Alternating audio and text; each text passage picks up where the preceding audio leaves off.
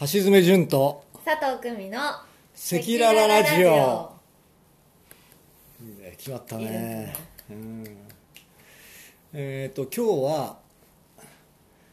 お互いのそのまあお互いのというか、まあ、今までの人生において挫折挫折挫折ね はいうん挫折した時のことを話してみましょうかということですよねそうですうねんなんか最近こういいことをうん言いがちな傾向にあったなと思ったので、そうなんだよね弱みをねうん見せていきたいっていうねえところでやっぱりねそういうなんだろうなあの強い思いを持って生きる、はい、うんその前にはう、ん、なんだろう本当泥沼みたいなね 時代があったっていうことだよねああうんいやそう潤さんはなんかそういう時代みたいなのがうんなさそうな人だなっていうのは第一印象でありましたけどね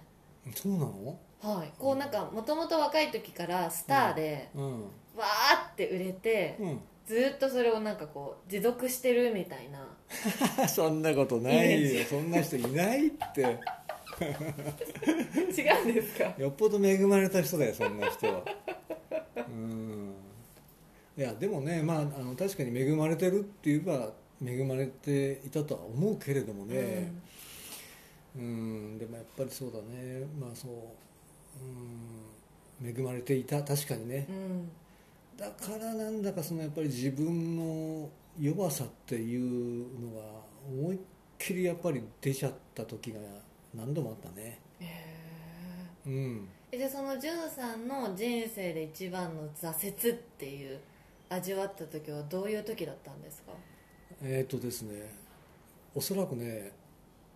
あのー、まあ、子供の頃からうーん、まあ、結構そうだな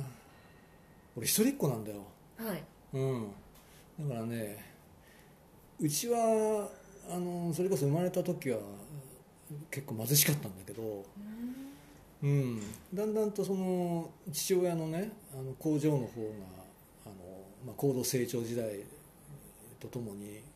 良くなってきて、はいそこそこ、まあ、中流ぐらいになったわけはいうーんだから甘やかされて育ったっていうのが多分あって、うんだからそうだねうんそういう意味での甘さみたいなものがねやっぱり芸能界に入ってかうんら本当にやっぱり感じたね、ううんんでその中でそのパニック障害っ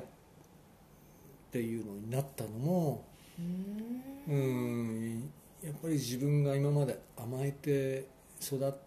私の場合ねこれは全ての人に共通するっていうことじゃないけど、はいうん、自分の場合はやっぱりその甘やかされて育ったっていうのはやっぱり原因なんじゃないかなうんそれが結局厳しい社会へ出ていく中で、やっぱりいろんなものがその恐怖不安になって襲いかかってきたんだね、うんだから本当にひどい時はね家から出れなかったへうんえ何歳くらいの時ですかえっ、とね発症したのが小学校の高学年早い早いんだよへえうんそれからなんだよねそれはいつまで続くんですかそれが今は今でも続いているええの治ったわけではないんだよねあそうなんですか、うん治るものでもないんですかねいや治るっていうか、まあ、うまく付き合う、ああうん、っうんていう感じだねうんうんえーっとねとってもこう人生前向きにエネルギッシュにあの覚悟を決めて生きている時はうん出ないんですよあうんえーっとね弱気になったり、あはいえーなんかこうなんだろうな主体的に生きない生きれないうんなんか自分から行動をし起こしてみんなを巻き込んでいくようなことぐらいになってくるとう、んうんなんかパワフルパワフルになってくる何かがあるんだよ、はういん、でもやらされてるっていう感じの時ああ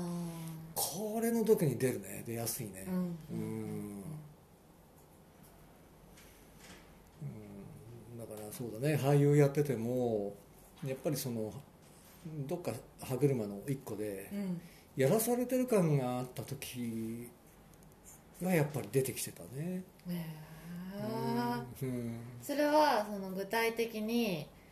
ひどくそういう症状に悩まされた時期っていうのもあるんですか、うん、具体的にはさっきも言ったように家から出れなくなって、うんうんで本当にあまりにも苦しいんで救急車呼ぼうかと思ったんだけど救急車っていうのがどうなのかなと思って、うんそれこそタクシーに乗ってね、へあのーまあ、かかりつけの医者が、はいあの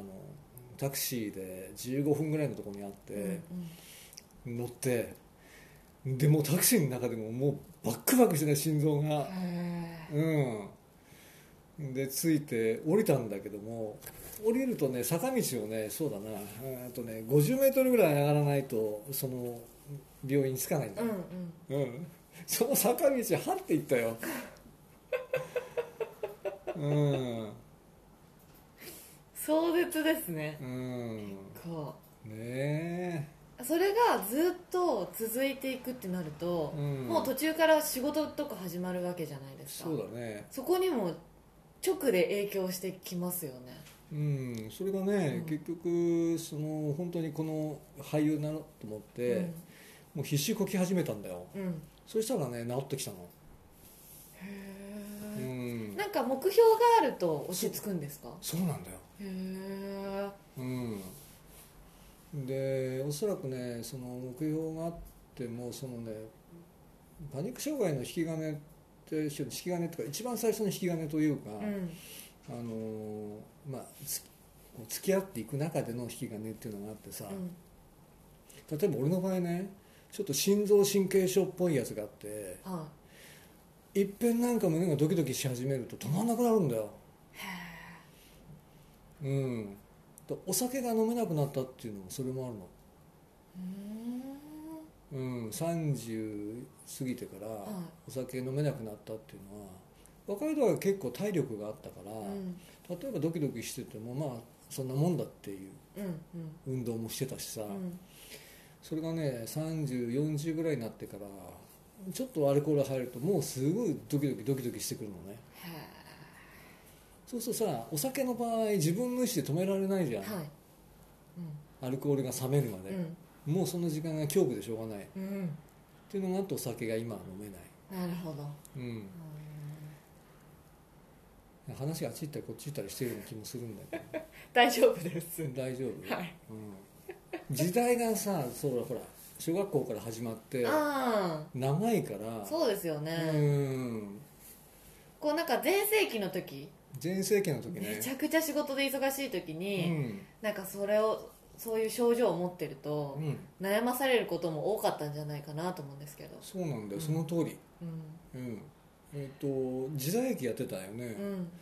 あの時にあの必ずあの頃の時代劇っていうのは若大将転換ごめんもう江戸宗左門もそうなんだけれど、うん最後にラス立ちって言ってラストの立ち回り、はいうん、悪い人たちをみんなバッタバッタと切っていくっていうシーンが必ずあるんだよう、んうんでその時に、まあ、最初はねその訓練を半年間やってたんで体もある程度あの筋肉もついてあの心肺機能も多分かなり上がったんだと思うんだよね、だけどやっぱりだんだんだんだんその日々の訓練せずにただ本番だけをこなすようになってくるじゃない、うんうんそうするとやっぱり体力体力は落ちてるけどもそのラスタチでやることはあんまり変わらないわけだよう、んうん、そうなってくるとねやっぱりその心臓がね、まあ、ちょっとしたあの激しいあの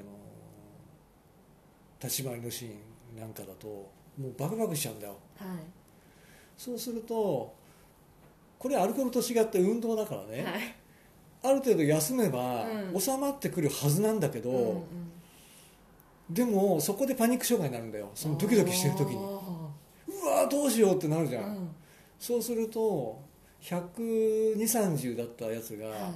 い200近くまで上がるわけだよ、ううん、そうすると手はしびれてくるしうさん足もしびれてくるし、で最悪になってくるとねここのね骨あの背骨ここにね思いっきり太い釘刺されたぐらいの、ね、痛みがね走るんだようん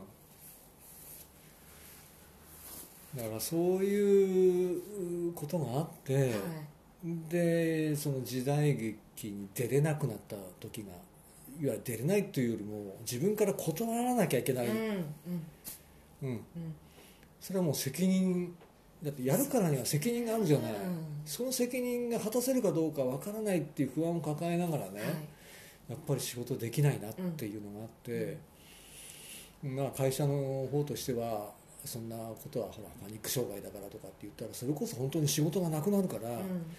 まあいろんな事情をねうんうんあの事情というか理由をつけてうん断ってくれたんだけど、はい結局赤裸々に話すとそういうことなんだよ、うん、でどんどん仕事がなくなってきちゃったわけそんなことが裏にはあったんですねうんうんうんそうだからそれまではやっぱりほらね役者は体を鍛えなきゃっていうのどこかにあって、うんまあ、少しずつの運動をしてたんだけども、はいだけどその結局パニック障害っていうのが一つの障害になっててなかなかそれ乗り越えられなかったんだ,、うんうんだからねまあ今はちょっと違うんだよね、まあ、そのパニック障害うんが出るかもしれないなっていう恐怖はどっかにはあるけれど、うん今もうこの総支援になってくるとねまあいいやもういつ死んでもいいやっていうなんかどっかねうん覚悟ができた、はいうんうんうん